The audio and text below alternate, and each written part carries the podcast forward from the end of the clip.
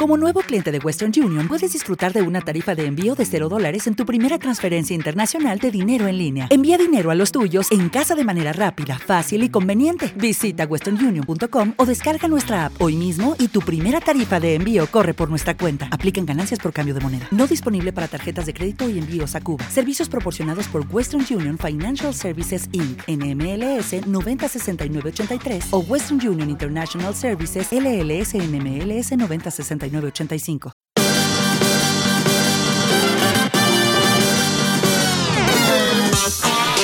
Desde Dentro, el podcast de Gobierno Transparente para entender los retos actuales desde la mirada de la Administración Pública. Buenos días, buenas tardes o buenas noches. Estás escuchando desde dentro el podcast que Gobierno Transparente, Transparente GOP en redes, hace para la razón, edita y produce la fábrica de podcast. Casi todos los viernes en plataformas Apple Podcast, Evox, Spotify y alguna más. Nuestro programa visualiza lo bueno que hacen las administraciones, sus empleadas y empleados públicos en nuestro país y todo el ecosistema alrededor de las mismas, desde empresas a organizaciones de la sociedad civil. Y hoy estamos con Maribel Flores, directora de la, de la división de, en el campus de Pueblo de la Escuela de Ciencias Sociales y Gobierno del Tecnológico de Monterrey, del famoso Tecnológico de Monterrey. Pues buenos días aquí, buenas tardes ahí en España, buenos días allí en México, Maribel. Hola Rafa, ¿cómo estás? Pues muy buenos días desde México, encantada, agradezco mucho la invitación, muy contenta de poder compartir contigo parte de lo que hacemos en la, en la institución, por supuesto en la escuela. Bueno, em, hemos asaltado a, Maribel, la verdad es que nos hemos conocido por Twitter, que es una red social que cuando se utiliza bien, pues eh, surte sus frutos, ¿no? Además, bueno, un poco de la semblanza de, Maribel es una persona que, viene de la, de la, ciencia de la administración, de la ciencia política, que ha estudiado también en la Complutense, que tiene diferentes maestrías y que ahora diriges en el campus de Puebla, pues esta escuela de ciencias sociales y, del, y, de, y de gobierno. Por lo tanto, además conoce em, bien España y conoce también bien la realidad eh, latinoamericana. Tenemos muchos amigos en México, antes comentábamos en el previo nuestra querida Paola Vite, Francisco Michavila, la gente de Cueponi, la gente del INAI de México también, desde, desde el comisionado presidente que fue Paco Acuña, a actuales, mm, actuales comisionados como pueden ser Agustín Alcalá, etcétera. Bueno, que los vemos aquí además en el, en el Congreso Internacional de Transparencia de la, de la Compra. Bueno, lo primero es que mm, en España siempre escuchamos mucho el Tecnológico de Monterrey. ¿Qué es el Tecnológico de Monterrey? Bueno, mira, pues es una institución que se fundó en 1943 justamente como parte de un esfuerzo de la sociedad civil, particularmente a través de la visión de don Eugenio Garza Sada y de un grupo de empresarios. Así nace esta idea donde básicamente a través de una asociación civil se busca generar precisamente pues un compromiso con la sociedad, ¿no? Donde distintos líderes eh, pues tienen como meta concreta elevar la calidad de la educación superior en México y de esa manera se están reuniendo cada año y sigue así, una serie de consejeros, una serie de también empresarios, de personas que buscan precisamente tomar decisiones para que el TEC de Monterrey continúe esta labor, insisto, en materia de elevar la calidad educativa en el país y también donde este año pues estamos muy contentos porque vamos a celebrar ya 80 años, ¿no? Entonces tenemos ya 80 años, somos una de las universidades, de acuerdo a todos los rankings eh, internacionales, pues más prestigiosas, no solamente por su facultad, también por sus proyectos y su elevada eh, también vinculación institucional. Entonces, el TEC tiene esto, ¿no? Tiene precisamente un ADN social, evidentemente nace desde la sociedad civil y es una institución que tiene una oferta eh, pues académica muy sólida, como lo podemos comentar más adelante, pero bueno, es una institución que prácticamente te diría que tiene presencia en casi todo el territorio nacional. Eh, México es un, es un país que está pues integrado por 32 estados o entidades federativas y tenemos prácticamente presencia en 26, ¿no? Entonces yo te diría que a nivel nacional somos la universidad privada número uno en el país y por supuesto somos una universidad con una alta presencia eh, en distintas escuelas y facultades. ¿Qué materias o qué, qué ofrece mm, la Universidad de Monterrey, el Instituto de Monterrey? Eh, ¿Ciencias sociales solo? ¿También ciencias eh, técnicas, carreras técnicas? ¿Cuáles son sus fuertes? Pues nosotros tenemos una visión, eh, una visión eh, al 2030. Prácticamente nosotros estamos buscando incidir en liderazgo, en materia de innovación, en materia de emprendimiento, por supuesto, para el florecimiento humano. Eh, la escuela, pues básicamente forma parte de la oferta educativa. La escuela que yo dirijo en el Campus Puebla, pues es la Escuela de Ciencias Sociales y Gobierno, pero también están las distintas escuelas, como es la Escuela de Negocios, la Escuela de Ciencias de la Salud, por supuesto, estudios creativos, ambiente construido, que son las entradas, ¿no? Pero a las cuales pues una persona puede entrar a estudiar con nosotros, pero si te hablo de las escuelas, repito, es la Escuela de Ciencias y Gobierno, la Escuela de Arquitectura, Arte y Diseño, la Escuela de Ingeniería y Ciencias, la Escuela de Negocios y la Escuela, por supuesto, de Humanidades y Educación, la Escuela de eh, también Ciencias de la Salud. Entonces tenemos una oferta eh, muy amplia, tenemos diferentes eh, carreras, pero también entradas, y eso te lo comparto muy brevemente. El TEC de Monterrey cambió desde el 2019, pero eso nos ha tomado prácticamente años diseñar un nuevo modelo educativo para poder adaptarlo, ¿no? Toda vez que el mundo cambió, pues la realidad es que nosotros también. Entonces, este cambio educativo tiene que ver con una nueva visión una forma distinta, tenemos un modelo único en el mundo donde buscamos pues justamente potencializar las capacidades de innovación, mantenernos vigentes, adaptarnos a los cambios y sobre todo ofrecer eh, pues una oferta académica capaz de generar una formación educativa a través de competencias, ¿no? Competencias que nos ayuden a resolver retos de forma estratégica, creativa, innovadora, pero también real, ¿no? Entonces la práctica evidentemente nos eh, ayuda mucho para poder vincularnos precisamente la academia con la realidad social y poder impactar incidir, ¿no? Eh, precisamente y transformar nuestra realidad. Y eh, de esa manera el modelo tiene diferentes em, elementos, ¿no? Yo te diría muy rápidamente cuatro. El modelo educativo TEC 21 se basa en un aprendizaje basado en retos. Dos, tiene una tiene un alto contenido, por supuesto, de personalización y flexibilidad. Nosotros, evidentemente, lo que tratamos es de ofrecer eh, a los estudiantes, a las estudiantes, justamente las posibilidades de tomar decisiones, ¿no? En cada escuela ofrecemos una entrada, una entrada que dependiendo la carrera puede durar entre dos o tres semestres para que los estudiantes conozcan las teorías, los conceptos, las metodologías, las bases generales de cada una de las, eh, digamos, entradas a las distintas escuelas y posteriormente viene otra etapa, la etapa justamente de enfoque, decidir qué carrera quiere estudiar. Es decir, ya no es que tienes un plan de estudio rígido, sino más bien flexible y a ti te permite de manera personal tomar la decisión de qué carrera quieres. En el caso de nuestra escuela, Incluso tenemos dobles titulaciones, dobles titulaciones donde quien no tiene una decisión clara sobre, por ejemplo, estudiar solamente derecho, puede estudiar también derecho y relaciones internacionales, por ejemplo. Entonces tenemos esa posibilidad, esa flexibilidad. También tenemos profesores inspiradores. Esto que implica, y tú lo sabes, y tú lo sabes muy bien, es determinante. Uno nunca olvida a sus profesores, ¿no? Pasan los años, pasa la vida. claro. Y la verdad es que no te olvidas, porque la verdad lo que buscamos es impactar y trascender en la vida de nuestros estudiantes, pues generando justamente curiosidad intelectual, desarrollando retos, proyectos y también tratando de vincularlos a la vida profesional desde que están estudiando, no desde que ya salieron, ¿no? Es decir, mm. no hay que esperar a, a, que egresen, sino básicamente hay que ir fomentando justo esto, ¿no? Este espíritu de ir buscando las transformaciones sociales desde un principio. Y bueno, por último, la vivencia memorable, ¿no? Son nuestros cuatro elementos centrales del modelo educativo eh, que obviamente nos definen pues como una oferta académica única en el mundo y donde pues seguimos trabajando precisamente para que en el caso de nuestra escuela, pues podemos lograr nuestra aspiración.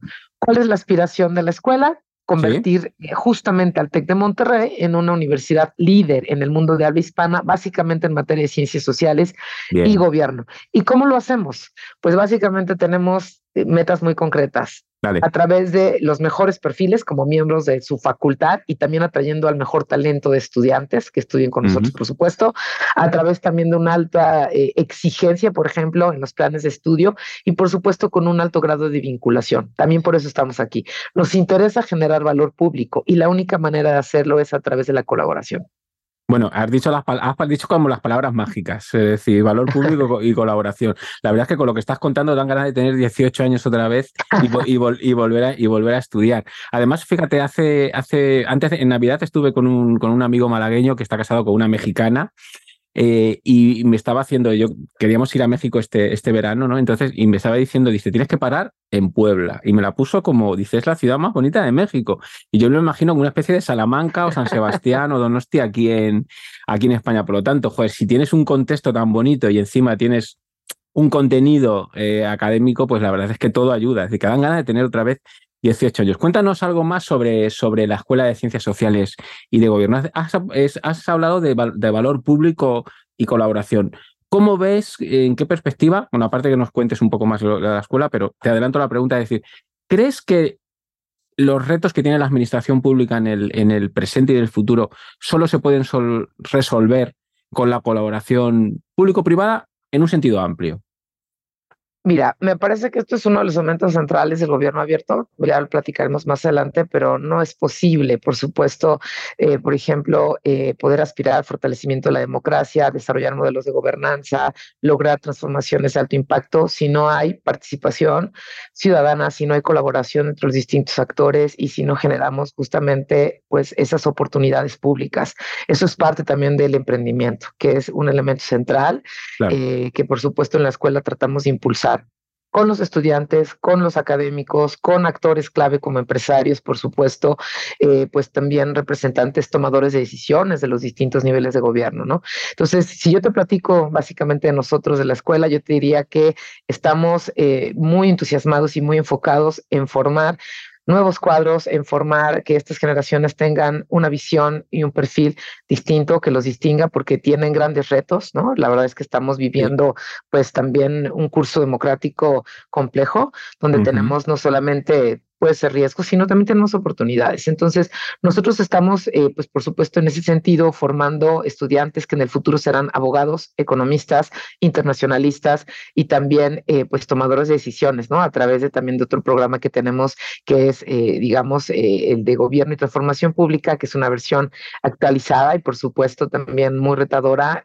pues que también desde la ciencia política busca precisamente estar a la altura de las circunstancias que hoy vivimos. En caso de Puebla, pues Puebla es un estado que te puedo decir, sin falsas modestias, maravilloso. Es un estado que está eh, justamente en el centro del país, muy cerca de la Ciudad de México.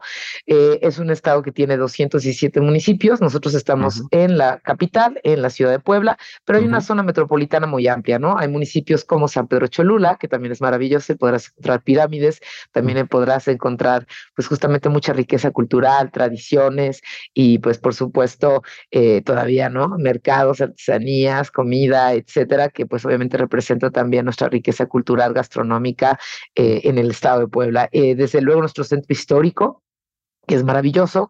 Y bueno, en Puebla encuentras, eh, digamos, pues esos contrastes, ¿no? Una ciudad colonial, una ciudad con un gran patrimonio, incluso de la humanidad, por supuesto, y donde tenemos un claustro universitario muy amplio. Y hablando de cooperación, yo diría que el TEC de Monterrey es una ciudad, eh, es una universidad que en esta ciudad también se hermana con otras instituciones académicas, no solamente con la UAP, que es una universidad, eh, pues por supuesto, con un alto prestigio, la, Universidad Pública del Estado, sino también con otras universidades privadas que forman parte el consorcio universitario. Entonces, en ese sentido, estamos muy abocados en generar alianzas con gobierno, con otras instituciones educativas, insisto, con empresas, con organizaciones no gubernamentales, y de esa manera, pues estamos generando una gran, digamos, cadena de eh, valor para poder generar eh, incidencia e impacto en todos los sectores, ¿no? Particularmente nosotros, desde el ámbito de las ciencias sociales, pues sí trabajamos fuerte justamente en diferentes elementos. Trabajamos en investigaciones también aplicadas en materia de derecho, tecnología y desarrollo, por supuesto, corrupción, trabajamos obviamente en líneas materia democrática, movimientos sociales, cooperación internacional, conciencia de datos, evidentemente. Tenemos un, un, centro de ciencia de datos en la, en la escuela. Eh, también trabajamos proyectos de investigación en materia de sistema de justicia penal, en las vertientes de género, justicia indígena, inteligencia artificial, derecho familiar, derecho de inteligencia artificial, en fin. Entonces yo, yo creo que en ese sentido es muy importante que si estamos generando una institución, conocimiento, también lo compartamos. Y en ese sentido, el compartir conocimiento, el generar alianzas, el fomentar la cooperación, pues nos permite precisamente generar conocimiento colectivo y nos permite también, eh, pues muy orgullosamente, ser un referente en Puebla. De esa manera, por ejemplo, hablando un poco de lo que me compartías, tenemos también un laboratorio ¿no? de emprendimiento público. ¿Qué tenemos aquí? El Texas Shalab, es justamente un espacio donde ya no solamente con estudiantes de profesional, sino también de preparatoria, quienes ya están pensando qué quieren estudiar, pues pueden también desarrollar ideas para mejorar su entorno, para poder generar impacto en diferentes ámbitos. Por ejemplo, en materia educativa, en materia de seguridad, en materia medio ambiente, en materia de movilidad.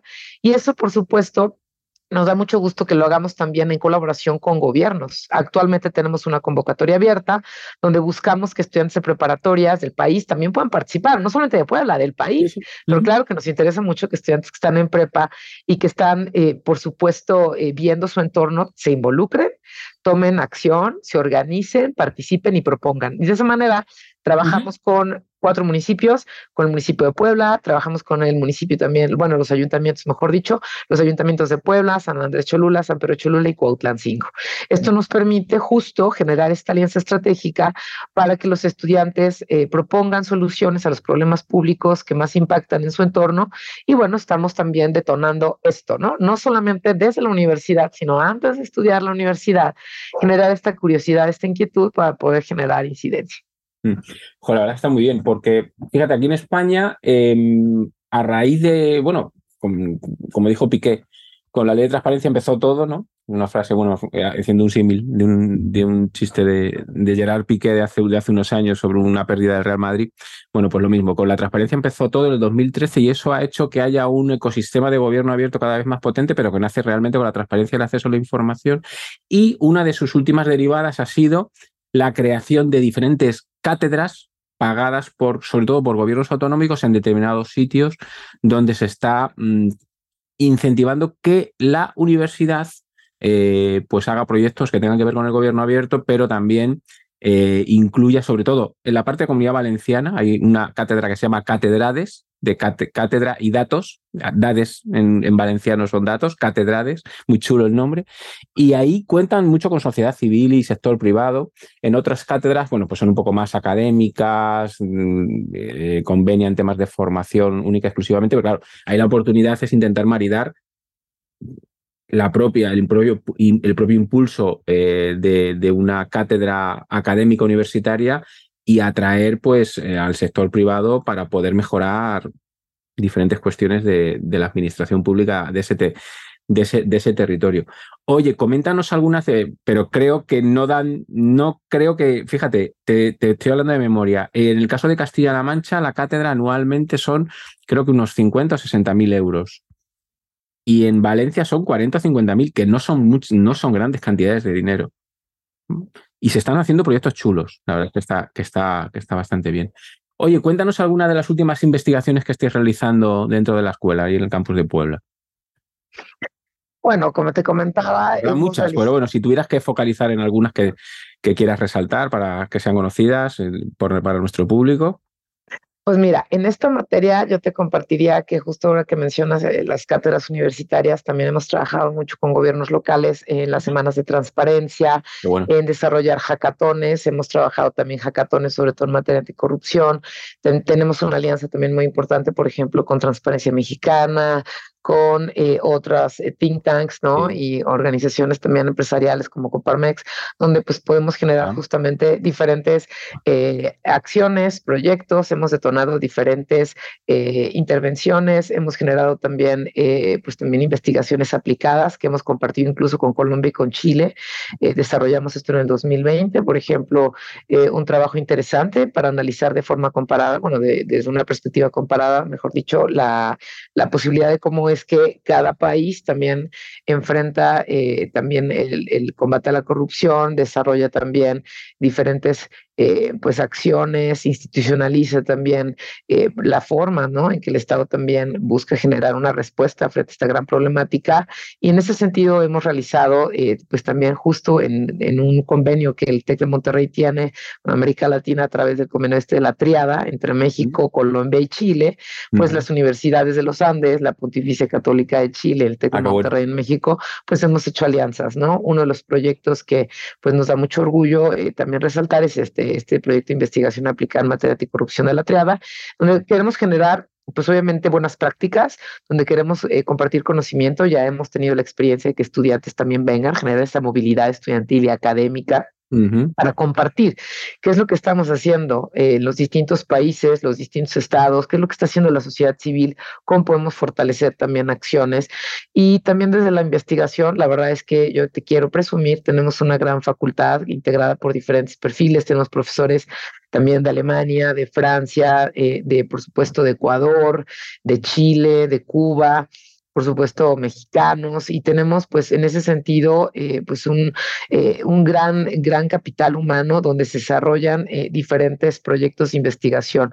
en ese sentido, nuestra transversalidad, por supuesto, en la institucionalización y también en la transversalización de la perspectiva de género, tenemos mm. especialistas en esta materia, por supuesto en materia anticorrupción, como te comentaba, en justicia alternativa, en derecho y tecnología, en movimientos sociales, materia de cooperación internacional, particularmente la cooperación sur-sur. Y me parece que en ese, en ese sentido es muy importante eh, lo que nuestra facultad está generando en materia de investigación. Eh, la incidencia que estamos generando, pues es por supuesto ser pues referentes precisamente por la calidad de ese eh, conocimiento y ese, pues también contenido de divulgación científica que se está propiciando, incluso también seminarios, ¿no? También creo que es muy importante que eh, fomentemos una cultura de la investigación, eso lo hacen pues nuestros colegas que tienen precisamente también este interés, tal manera que los estudiantes puedan eh, desde que se están formando, tomar la decisión también de eh, desarrollar justamente capacidades en materia de investigación y más adelante puedan también eh, aprovechar ese conocimiento para poder precisamente poder em, utilizarlo a favor también de, pues, y como te comentaba antes, de la transformación social de su entorno. Entonces, es muy importante lo que se está realizando también en materia de pues, desarrollo democrático. Hemos trabajado también en alianza con distintos aliados eh, por supuesto, eh, un ecosistema de tecnología cívica. Este ecosistema en materia democrática nos ha permitido también desarrollar aplicaciones y herramientas, no solamente para conocer más y mejor los perfiles de las y los candidatos que participan a distintos cargos de elección popular, también para poder... me acuerdo, eh, por ejemplo, la iniciativa en México de 3 de 3, esa misma, esa misma nosotros la desarrollamos en el caso de Puebla, por supuesto con el acompañamiento, el, la alianza y el know-how de Transparencia Mexicana. Eh, también trabajamos con otros aliados a nivel local, aquí en Puebla, trabajamos con las fiscalías de delitos, especializadas en delitos electorales, pero también se desarrolló por parte de estudiantes de nosotros de ingeniería, de la Escuela de Ciencias y Gobierno, de Comunicación, etcétera. Trabajamos y con académicos, por supuesto, de la Escuela de Ingeniería y Ciencias, de la Escuela de Ciencias y Gobierno, desde luego luego trabajamos este ecosistema de tecnología cívica de tal manera que podamos ofrecer a la ciudadanía herramientas, así como se tiene, eh, ya sabes, la App Store, ¿no? O como tienes también esta caja de herramientas. Pero este en, materia democrática, bueno, pues también para eh, no solamente exigir una mayor rendición de cuentas en, pues, en el ejercicio de gobierno, sino desde la elección, exigir mayor transparencia, mayor información, más claridad, más datos sobre las personas que nos busque, que buscan representarnos y también tomar decisiones, ¿no? En, el momento de ejercer el voto, eh, de cómo reportar o cómo denunciar, por ejemplo, un posible delito electoral. Entonces, bueno, ahí hemos trabajado también mucho y eso me enorgullece porque hemos desarrollado no solamente investigación, sino también herramientas, tecnología cívica para poder incidir en ese sentido, eh, pues en nuestro país y particularmente en el estado de Puebla. es buenísimo. Oye, vamos a ir terminando, Maribel. Oye, muchísimas gracias por estar explicando fenomenal lo que es el Instituto de Monterrey y la Escuela de Gobierno, Ciencias Sociales de Gobierno de Puebla, en el campus de Puebla. Pero las dos últimas preguntas. Eh, menciónanos algún evento así relevante que vais a hacer dentro de Monterrey y si es en Puebla, mejor para 2023 y después una pregunta final, tu perspectiva genérica como, como, como académica, como estudiosa, como investigadora y además, bueno, también que has, hecho de consultora también, en, que hemos visto en tu perfil, tu opinión sobre la perspectiva del gobierno abierto en, en México, después de Peña Nieto y ahora con López Obrador y bueno, lo que venga en el, en el futuro. Bueno, eventos y perspectiva. Cuéntanos. Mira, los eventos rápidamente te comento. En el 2023, por supuesto, tenemos el aniversario, el 80 aniversario del TEC de Monterrey a nivel nacional y vamos a tener una serie de actividades eh, que vamos a empezar a promover desde este semestre, pero el próximo semestre será, digamos, el, gran evento a nivel nacional. También en Puebla, con mucho orgullo te comparto, somos un campus muy joven y eso también me gusta porque la juventud también revitalece, ¿no? Eh, somos un campus que tiene ya 20 años, eh, pues de, haberse también ya, pues también puesto en activo aquí en el estado de Puebla y estamos pues muy orgullosos también de todas esas actividades. En el caso de la escuela, tenemos un evento que es un congreso internacional multianual que se llama Actuatec. Este año la temática eh, cambia de acuerdo a, la temática, a la coyuntura que tengamos cada año y este año eh, la coyuntura por supuesto tiene que ver con la democracia. El próximo año tenemos la elección más grande de la historia del país y este año sí tenemos elecciones, pero locales, básicamente en dos estados son elecciones locales y vamos a tener este evento que se denomina el curso de la democracia. Hablaremos de las amenazas y también de las oportunidades de la democracia desde las distintas disciplinas de la escuela, le hace relaciones internacionales, derecho, economía, gobierno y transformación. Eh, y bueno, en ese Es un evento donde toda la escuela se implica. Toda la escuela, toda una semana. Toda una semana hacemos un, una pausa donde por supuesto invitamos a periodistas, empresarios, académicos, especialistas, consultores, funcionarios públicos, colegas y por supuesto no pueden faltar nuestros estudiantes que también destacan. Vamos a tener también eh, representantes ¿no? del Poder Legislativo, en fin, y vamos a hablar sobre diferentes eh, aspectos de la democracia. Esto va a ser del 27 al 31 de marzo en el Tecnológico Monterrey Campus Puebla. Eh, los eventos evidentemente van a ser a nivel, eh, pues por supuesto, eh, campus, a nivel presencial, pero también te quiero decir que el Actuatec no solamente va a ocurrir en Puebla, el Actuatec es un evento regional de la región centro-sur. En la región centro-sur, nuestro eh, decano regional es el doctor José Juan Ansúrez Gurría, él es especialista en materia constitucional, derecho constitucional, y básicamente, bueno, pues él también tendrá eventos en Campus Querétaro, también habrá eventos en Campus Toluca, en Campus Puebla, por supuesto, y Hidalgo. Entonces, vamos a tener diferentes actividades. En el caso de nosotros, toda esta semana vamos a tener una serie de actividades. Es un evento muy importante porque, como te comento, es un espacio de interacción, de co-creación, de participación, donde buscamos generar, por supuesto, eh, conocimiento colectivo y nos interesa mucho precisamente que los estudiantes también tengan una reflexión al final de la semana, donde vamos a participar con una organización gubernamental que se llama Safe Democracy y vamos a generar precisamente mesas de trabajo, un foro para reflexionar sobre eh, pues lo que nos interesa que cada quien se lleve de tarea, ¿no? ¿Cuál es el curso de la democracia? El que tú quieras. Y lo que tenemos que hacer es actuar. Esa es la reflexión que te podrá, lo mm. que te podrá decir que vamos a trabajar este semestre, eh, pues del 27 al 31 de marzo. Pues para preservar la democracia hay que, hay que quererla y desde luego hay que mimarla y estudiarla, investigarla como, como esta semana. La verdad es que vamos a estar súper super atentos a, este, a este próximo marzo. Y brevemente, tu opinión sobre el gobierno abierto en México. Mira, eh, yo te puedo decir que en los últimos años, la verdad es que en México sí hemos transitado hacia un modelo de gobierno y de gestión pública más transparente. Ha habido grandes avances a través justamente del Sistema Nacional de Transparencia, a través también de la eh, creación del Sistema Nacional Anticorrupción, eh, se han generado, eh, digamos, políticas, ¿no? Políticas de Estado, políticas públicas que nos han permitido precisamente eh, una mayor exigencia de rendición de cuentas, donde nos han permitido fortalecer los gobiernos abiertos, donde se ha también posibilitado una mayor participación ciudadana, se han generado nuevas estructuras de gobernanza y realmente se ha posicionado de una manera importante los distintos niveles de gobierno, no solamente a nivel federal, también a nivel local. Hay estados que están haciendo también proyectos muy interesantes, ¿no? Como el caso de Nuevo León, eh, el caso también, por ejemplo, de Puebla, que están haciendo un trabajo muy interesante y donde, pues esto ha realmente permitido que se transformen paradigmas sobre la administración pública. Ya en este momento hablar de gobiernos cerrados, rígidos, eh, no transparentes, donde no se, no se participa, donde no se opina, donde no se construye, con otros actores, insisto, sociedad civil, universidades, especialistas, etcétera, donde no se comparte, no se permite y no se publica información que debe ser de acceso público, porque además te quiero decir que esto es un derecho humano, eh, pero la realidad es que me parece que sí se ha avanzado en materia institucional eh, de, forma importante, sin que esto no implique retos todavía, ¿no? La verdad es que todavía tenemos eh, pues grandes retos a nivel nacional.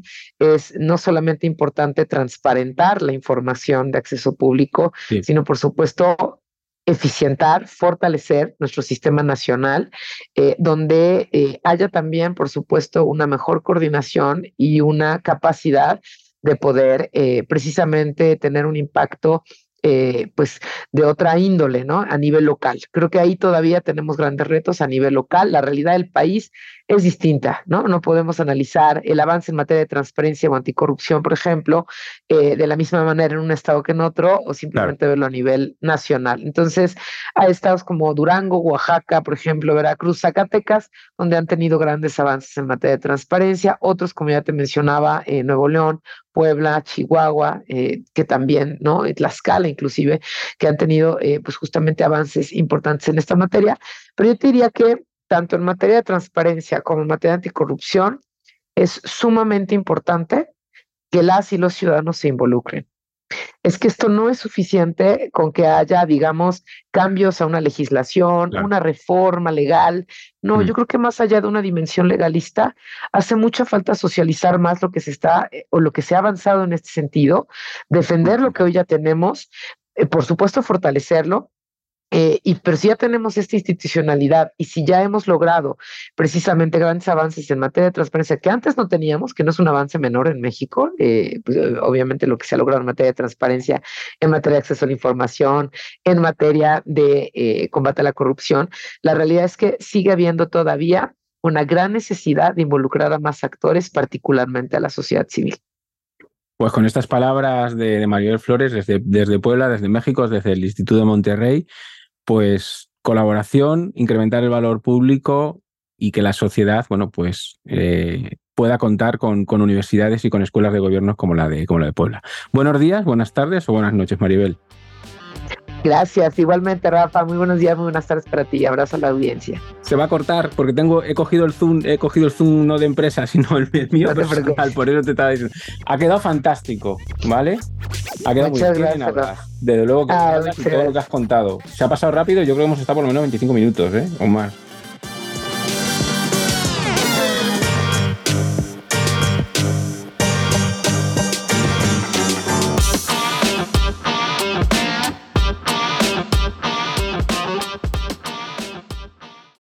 Lucky Land slots, you can get lucky just about anywhere. Dearly beloved, we are gathered here today to. Has anyone seen the bride and groom?